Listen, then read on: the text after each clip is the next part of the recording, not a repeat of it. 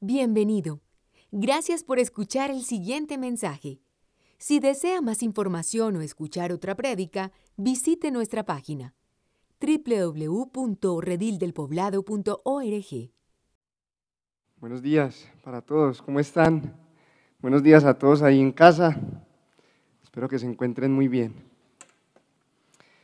La casa está a reventar.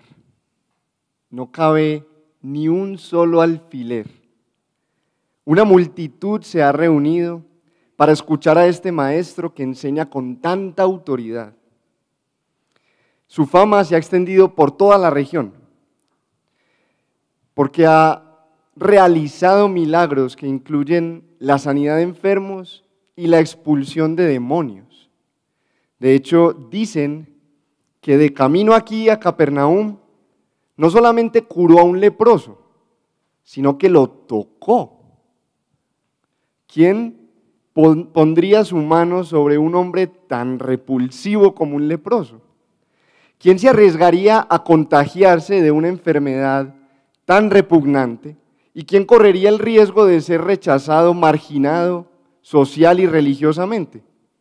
Tiene que ser un profeta, pero este viene de Nazaret y de allá no viene nada, nada bueno. Entonces, ¿cómo es posible? Pues bien, para verificar toda esta situación y aclararla, aquí entre la audiencia hay unos personajes muy singulares.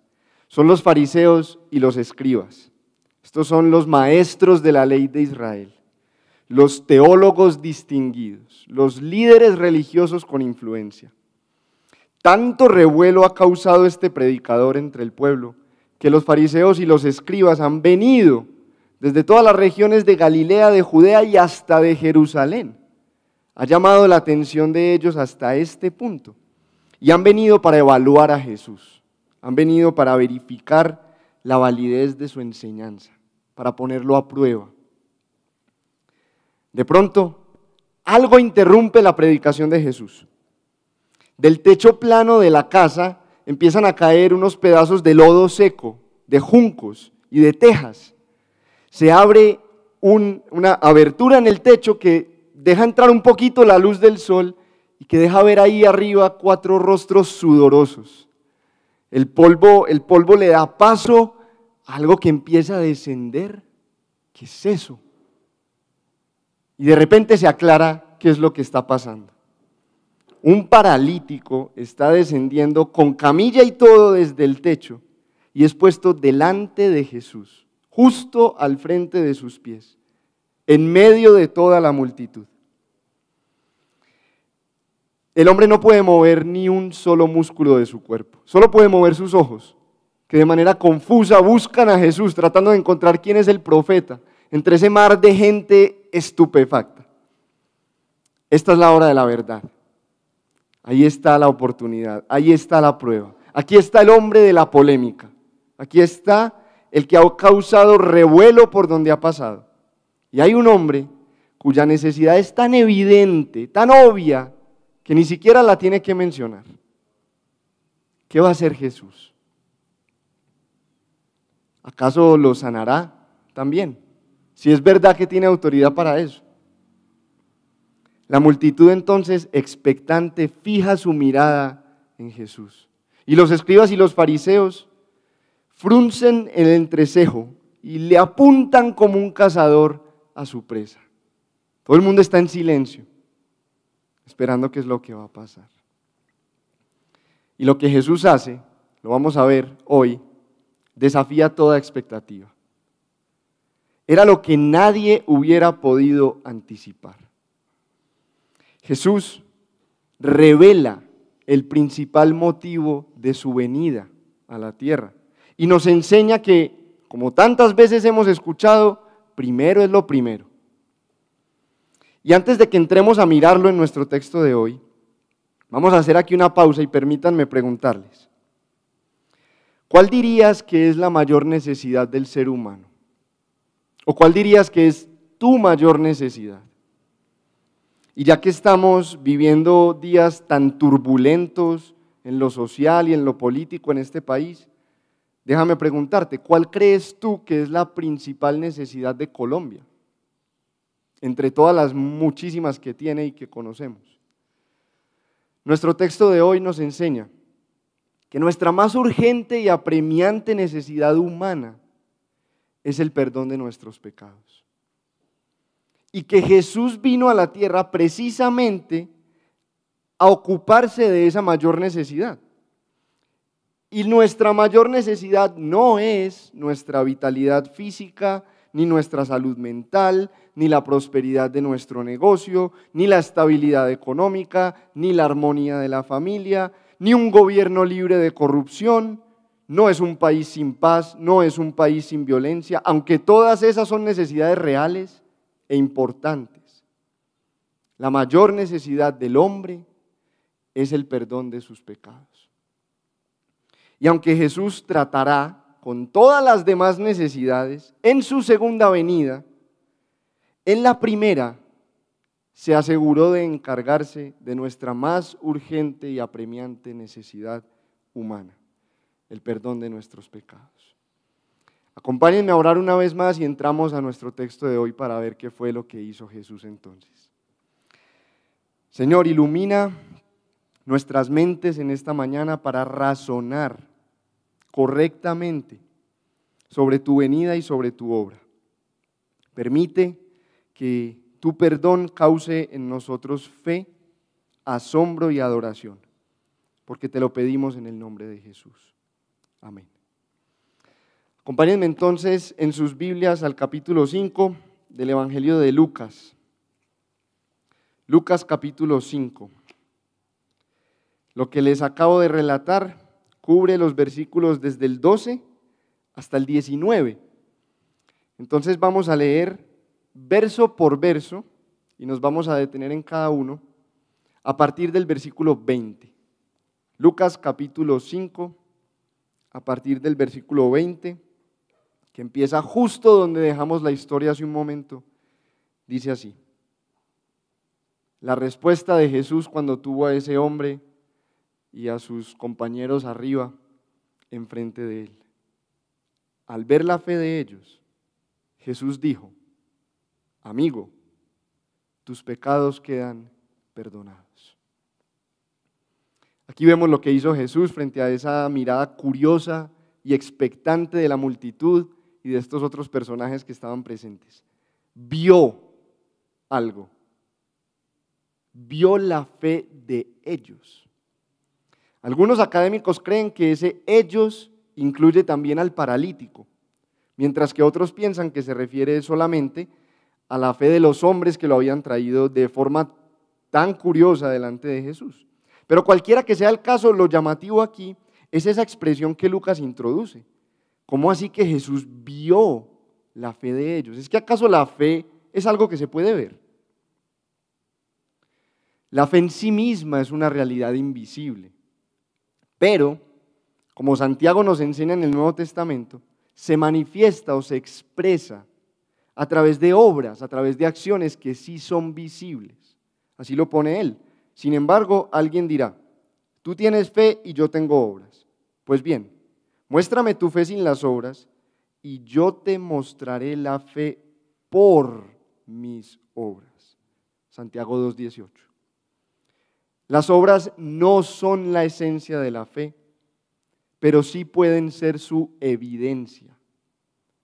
Una fe estéril, que consiste solamente de palabras y de creencias, está muerta, como dice el mismo Santiago unos versículos antes, y no puede salvar a nadie.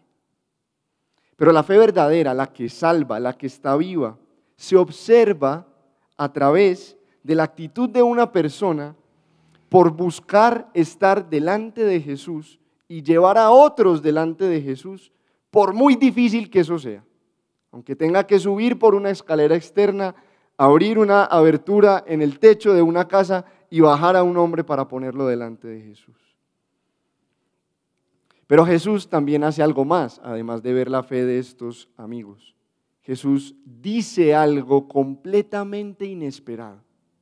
Tus pecados quedan perdonados. Así, tan contundente, como si fuera un hecho, una declaración absoluta, ya está, quedan perdonados.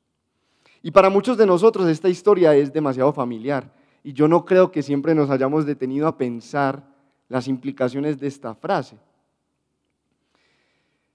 Pero imaginémonos por un momento a la multitud ahí reunida.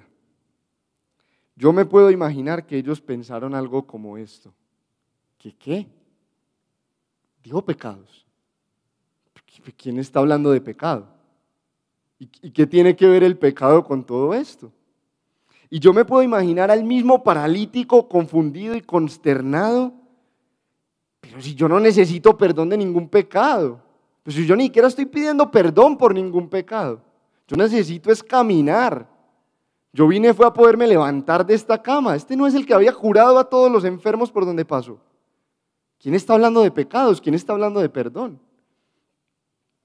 Yo lo que quiero, diría el paralítico, es no depender de nadie más. Poderme levantar por mi propia cuenta y vivir mi vida. Versículo 21. Los fariseos y los maestros de la ley comenzaron a pensar, ¿quién es este que dice blasfemias?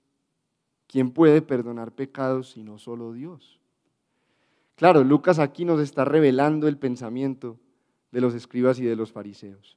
Y como ellos eran conocedores de las escrituras, ellos sí entendieron las implicaciones de lo que Jesús estaba diciendo.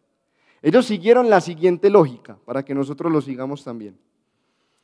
Solo el ofendido puede perdonar una ofensa, ¿cierto? El pecado es una ofensa contra Dios. Entonces, solo Dios puede perdonar el pecado.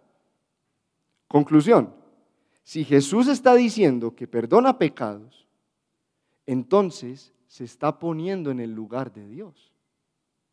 Indirectamente Jesús está diciendo que es Dios. Y ellos tenían en su mente las palabras de Isaías que explícitamente afirman que Dios es el único que perdona pecados. Isaías 43, 25. Yo soy el que por amor a mí mismo borra tus transgresiones y no se acuerda más de tus pecados.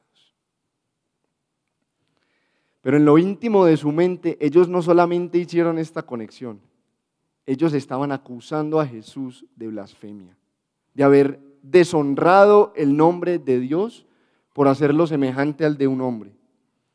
Eso, según la ley de Moisés, era punible con el apedreamiento hasta la muerte. Versículo 22.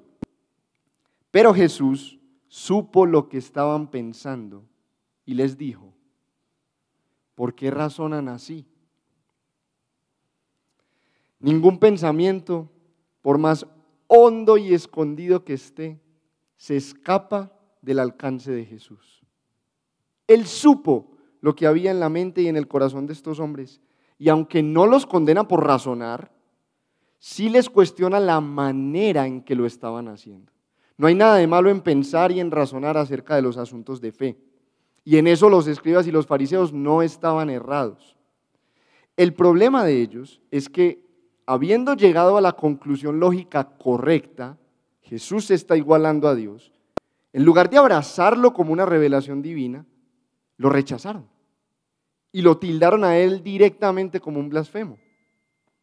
Una cosa es entender las declaraciones de Jesús con la mente, pero otra cosa muy diferente es aceptarlas y someterse a ellas. Y en eso sí fallaron los escribas y los fariseos.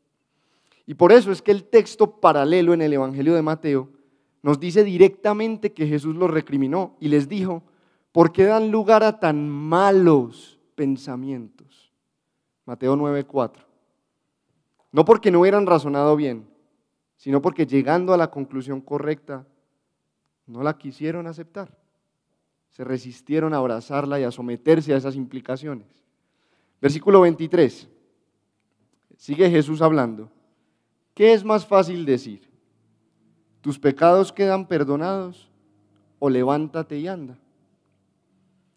Esta pregunta de Jesús expone otra capa del cuestionamiento que había en los escribas y en los fariseos. Había algo más en sus mentes. Y Jesús con esta pregunta nos lo revela. Seguramente ellos estaban esperando que Jesús intentara sanar al paralítico, lo cual les hubiera permitido verificar inmediatamente su poder y su autoridad. Es decir, si Jesús hacía una declaración de sanidad al paralítico, todos los que estaban ahí podían ver si esa declaración causaba un efecto o no. Todos iban a poder verificar si Jesús verdaderamente era un profeta que venía de Dios y si sí tenía la autoridad para hacer estas cosas. Pero una declaración de perdón de pecados no causa ningún efecto visible.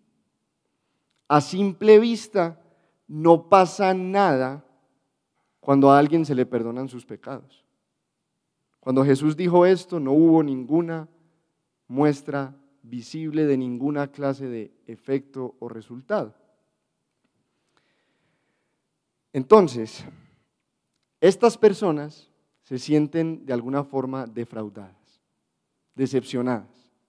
Recordemos que vinieron precisamente atraídas por la fama de Jesús y sus milagros y que querían verificar su identidad. Los fariseos y los, los fariseos, perdón, y los escribas pensaron algo como esto. Jesús eligió la salida fácil. Se salió por la tangente, como dicen por ahí, para evadir nuestro escrutinio de su doctrina y de su autoridad. Le dijo al paralítico algo que no podemos comprobar. Se salió con la suya.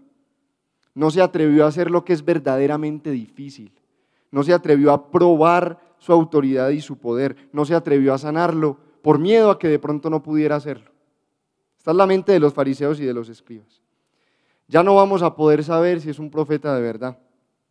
Parece que no es entonces más que otro fanfarrón, que otro presuntuoso como los que vinieron antes de él, que se creen profetas, pero que no lo son. Bueno, al menos lo vamos a poder juzgar por blasfemia. La pregunta de Jesús trae a la luz toda esta maquinación en la mente de los fariseos y de los escribas. Él claramente les estaba comunicando, yo sé lo que están pensando, yo estoy escuchando esos razonamientos. Y entonces, habiendo hecho eso, Jesús avanza su argumento como una estocada, ahora sí es directo, versículo 24. Pues para que sepan que el Hijo del Hombre tiene autoridad en la tierra para perdonar pecados, se dirigió entonces al paralítico.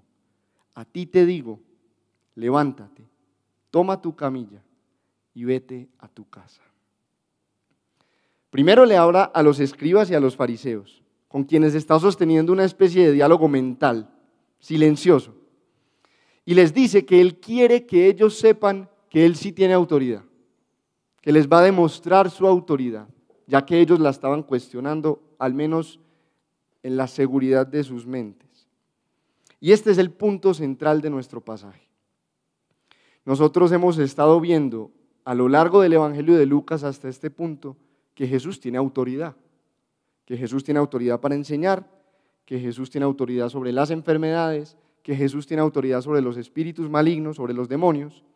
Pero aquí en este pasaje llegamos al clímax de su autoridad, que Jesús tiene autoridad para perdonar pecados en la tierra. Entonces, después de haberles lanzado ese desafío a los escribas y fariseos, vuelve su mirada al paralítico, una mirada diferente. Esta ya no es desafiante, esta ya es misericordiosa y compasiva. Otros evangelios dicen que Jesús se dirigió al hombre que estaba en la camilla como hijo, un término cariñoso, de pronto era un hombre muy joven. Aquí le dice en cualquier caso, a ti te digo, levántate, toma tu camilla y anda. Ahora sí dijo lo que toda la multitud quería escuchar. Ahora sí va a comprobar lo que todos vinieron a ver. Hagamos aquí también una pausa, porque si nos detenemos a pensar, entenderíamos que la orden que Jesús le estaba dando a este hombre era imposible de llevarse a cabo sin una intervención divina. Este hombre llevaba toda su vida intentando levantarse y andar. Este hombre no podía sencillamente hacer lo que Jesús le estaba diciendo si no estuviera acompañado por el poder del mismo Dios, que Lucas en el versículo 17 nos dice, estaba con Jesús para sanar. En otras palabras, para el paralítico esta orden era la prueba de su propia fe independientemente de si ya había tenido fe con sus amigos al inicio o no. Para que el paralítico obedeciera esta orden de Jesús, tenía que dar un paso radical de fe. Tenía que creer que iba a ser capaz, por el poder de Jesús, de hacer lo que él le estaba pidiendo. Obedecer lo que Jesús le pedía, dadas sus condiciones, era un acto de fe radical para el hombre que estaba ahí acostado. ¿Qué pasó entonces? Verso 25. Al instante se levantó a la vista de todos, tomó la camilla en que había estado acostado y se fue a su casa alabando a Dios. Y entonces sucedió. Al instante nos dice Lucas, se levantó. Y no solamente se levantó y caminó, lo cual ya hubiera sido suficientemente sorprendente, sino que además se llevó a cuestas su camilla. La restauración de la salud de este hombre fue tan contundente que salió cargando aquello que lo había cargado a él toda su vida.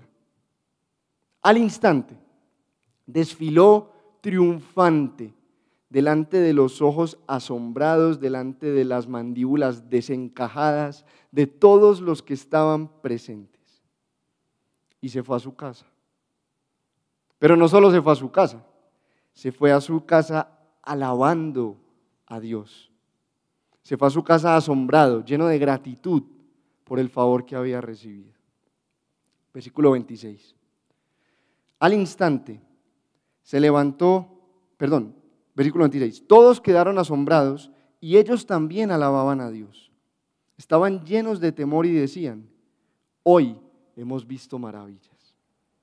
La respuesta de la multitud no fue diferente a la del paralítico. Pero notemos algo. La multitud y el paralítico se asombran después de la sanidad física. No se nos dice que nadie se hubiera asombrado por la declaración de perdón de pecados. En cualquier caso, el texto nos dice literalmente que las personas presentes estaban asombradas y alababan a Dios porque habían visto paradojas. Esa es la palabra que hay ahí literalmente. Porque habían visto algo que desafiaba la lógica, algo que era contrario a las expectativas. Y Lucas parece que nos diera a entender que los escribas y los fariseos también estaban ahí asombrados. Él habla como de todos los que estaban ahí respondiendo de esta manera. Y ellos tenían un problema a cuestas, los fariseos y los escribas. Esta es la primera vez en el Evangelio de Lucas que ellos aparecen. Y desde, desde la entrada ya los vemos en conflicto con Jesús. Y de aquí en adelante no será diferente. Ellos ya cargaban a cuestas esta verdad. No podemos negar la autoridad de Jesús. Nos la puso en la cara. Todos vimos, todos presenciamos lo que pasó. Y no solamente autoridad para sanar, sino para perdonar pecados. En conclusión, entonces, la agenda de Jesús en su primera venida fue atender primero lo primero.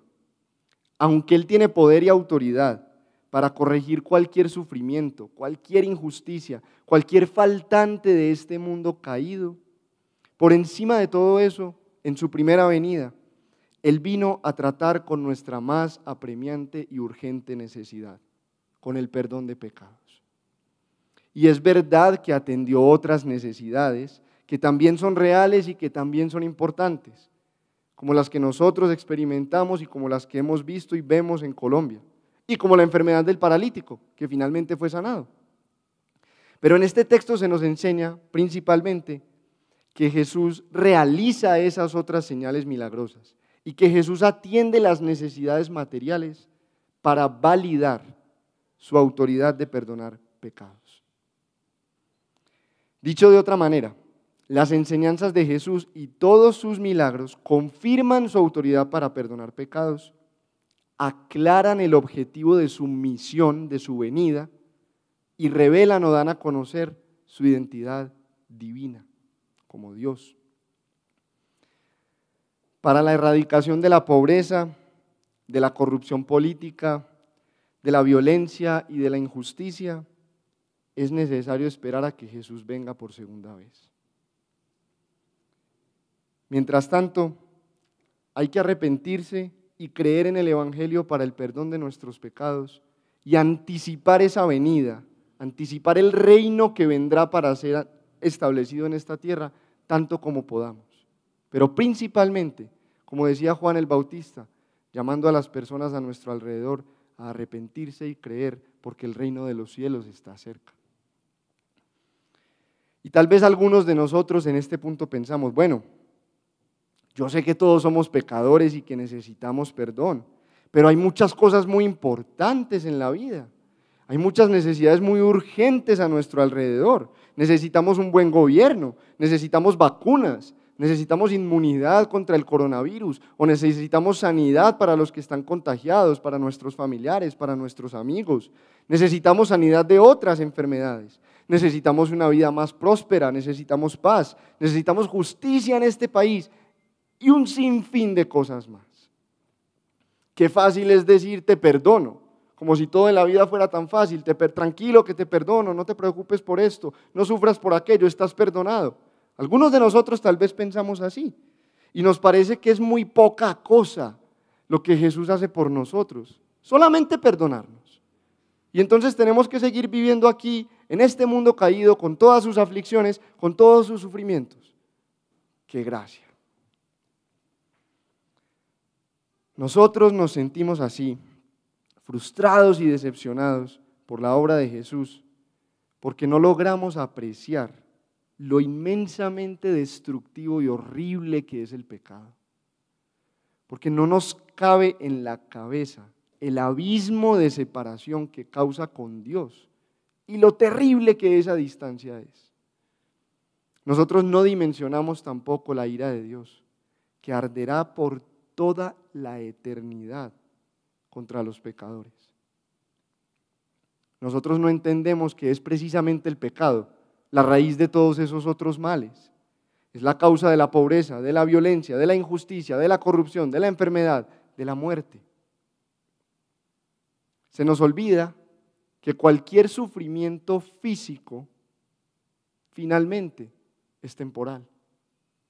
Se nos olvida que el sufrimiento a causa del pecado es eterno, para siempre. Y nuestros corazones están tan nublados, tan insensibilizados, que nos interesa más cualquier necesidad material y nos llama la atención más cualquier milagro visible que las realidades espirituales, las que no se pueden ver con los ojos. Nosotros somos iguales que esa multitud que Lucas nos acaba de presentar. No nos asombramos por el perdón de pecados, pero sí nos maravilla una sanidad nos gusta el espectáculo. Eso sí nos levanta de la silla. No perdemos el sueño por haber pecado contra Dios. No nos inquieta la conciencia lo suficiente el haberlo ofendido. Pero sí nos levanta en la madrugada un, familiar enfermo por el cual tenemos que orar. Sí nos inquietan la mente y la conciencia las necesidades terrenales todo lo que tenemos que saciar, todo lo que tenemos que atender, todo de lo que nos tenemos que preocupar. Nosotros deseamos, por causa de nuestro propio pecado, los beneficios materiales de Dios, pero no necesariamente estar en paz con Él. En resumidas cuentas, nosotros buscamos las obras favorables de Dios, pero no buscamos que Dios mismo esté a nuestro favor. Y la buena noticia para nosotros que somos así es que Dios está dispuesto a darnos más de lo que esperamos, más de lo que pensamos que necesitamos e infinitamente más de lo que merecemos. Eso es su gracia. Así como al paralítico, Él nos ofrece su perdón y su salvación completa aunque nosotros ni siquiera entendamos del todo eso que quiere decir, aunque nosotros no seamos plenamente conscientes de lo que significa ser salvos, y aunque muchas veces ni siquiera le estemos pidiendo eso como nuestra principal prioridad, el que no escatimonia a su propio Hijo, sino que lo entregó por todos nosotros, ¿cómo no nos dará también con Él todas las cosas? Romanos 8:32. Y este texto nos enseña que Jesús no solamente está dispuesto a sanar enfermedades y a atender nuestras necesidades materiales. Este texto nos enseña la disposición de Jesús para perdonar nuestros pecados. Jesús demostró que está dispuesto a perdonar nuestros pecados de forma suprema en la cruz. Aunque en este momento de nuestro relato era mucho más fácil decir tus pecados quedan perdonados que sanar al paralítico, en realidad para Jesús decir esa frase era firmar su sentencia de muerte. Decir tus pecados te son perdonados sí puede ser algo bastante sencillo, pero perdonar efectivamente esos pecados implicaba un costo infinitamente alto. Cuando Jesús le dijo eso al paralítico y cuando nos lo dice a nosotros, Jesús estaba comprometiendo a morir por él y por nosotros. Cuando Jesús le dijo tus pecados te son perdonados con esa seguridad, es porque se estaba comprometiendo a toda costa a morir por los pecados de ese hombre, a pagarlos él. Jesús le dijo eso al paralítico, tus pecados te son perdonados porque yo te los pagaré. O sea que en realidad Jesús no tomó el camino más fácil como pensaban los escribas y los fariseos.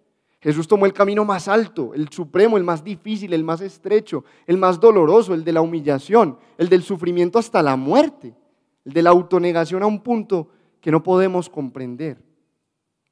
Él tomó el camino de la cruz, de sufrirla y de morir ahí, por nuestros pecados y por los de ese paralítico.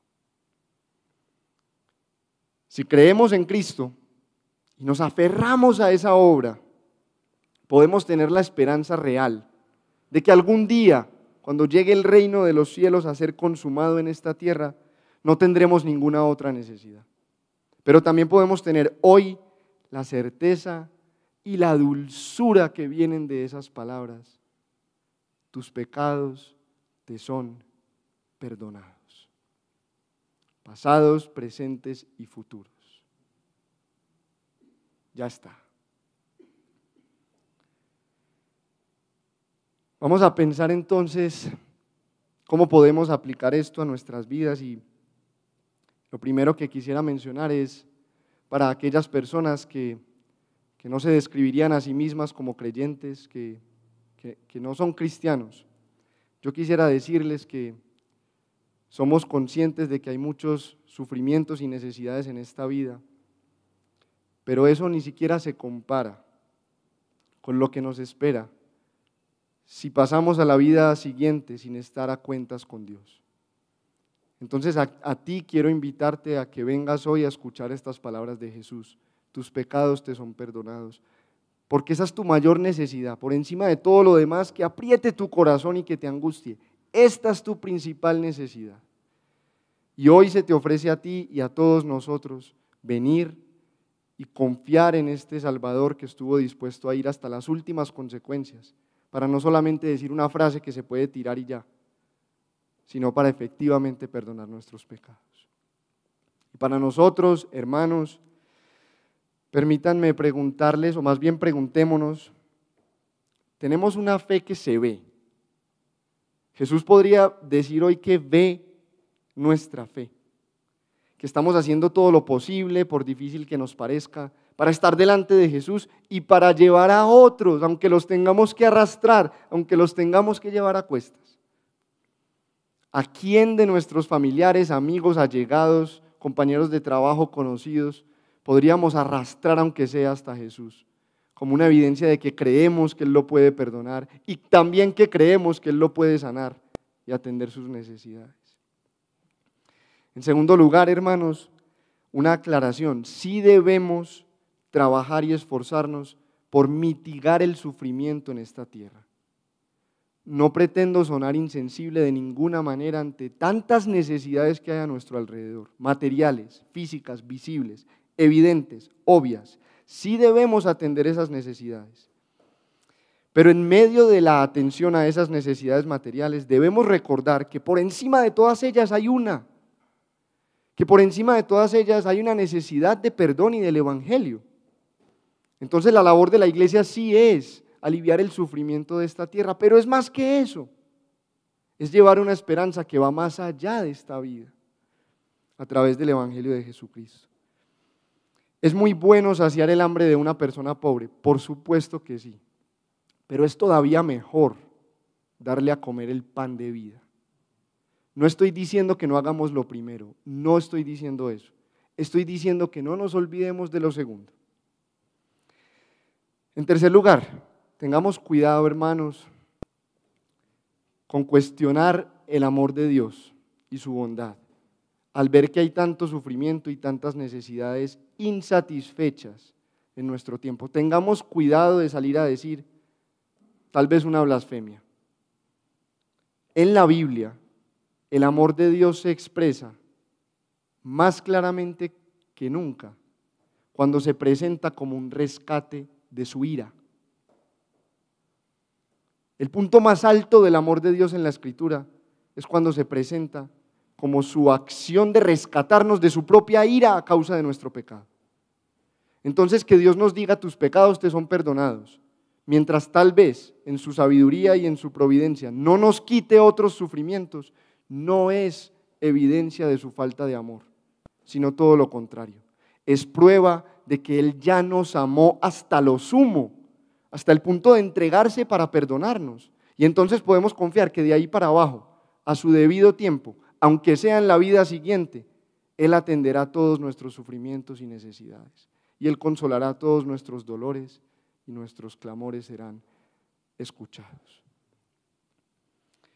Y finalmente, una vez más, Lucas nos muestra que la respuesta apropiada al perdón y al obrar favorable de Dios es la adoración.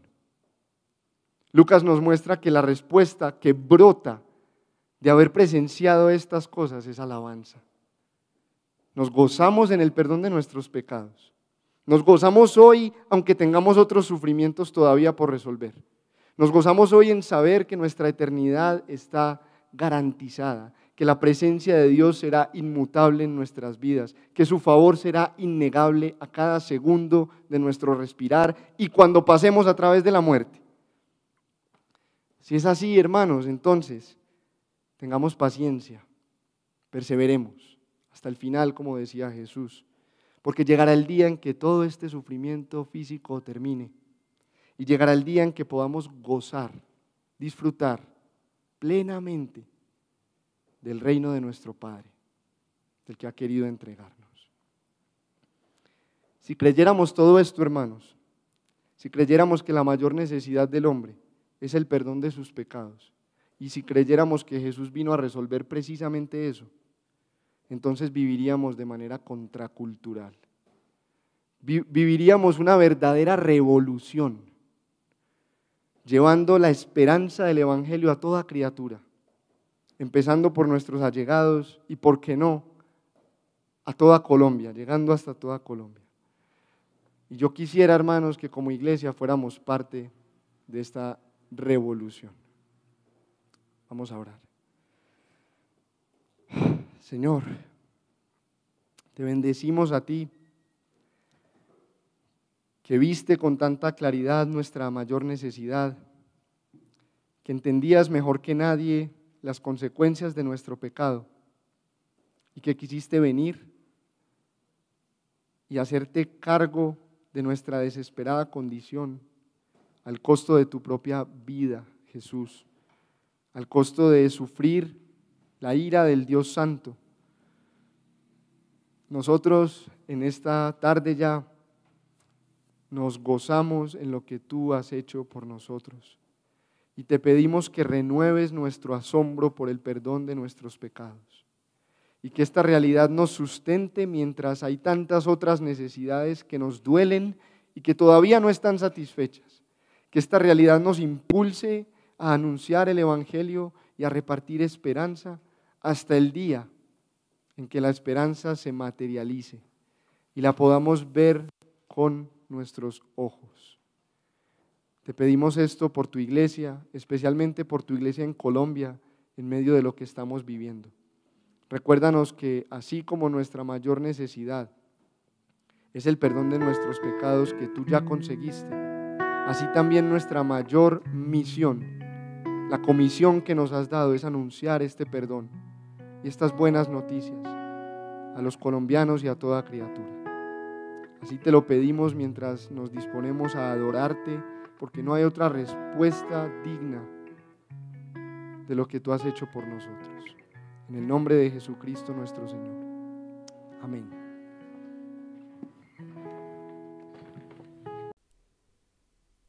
Esperamos que este mensaje haya sido de edificación para su vida.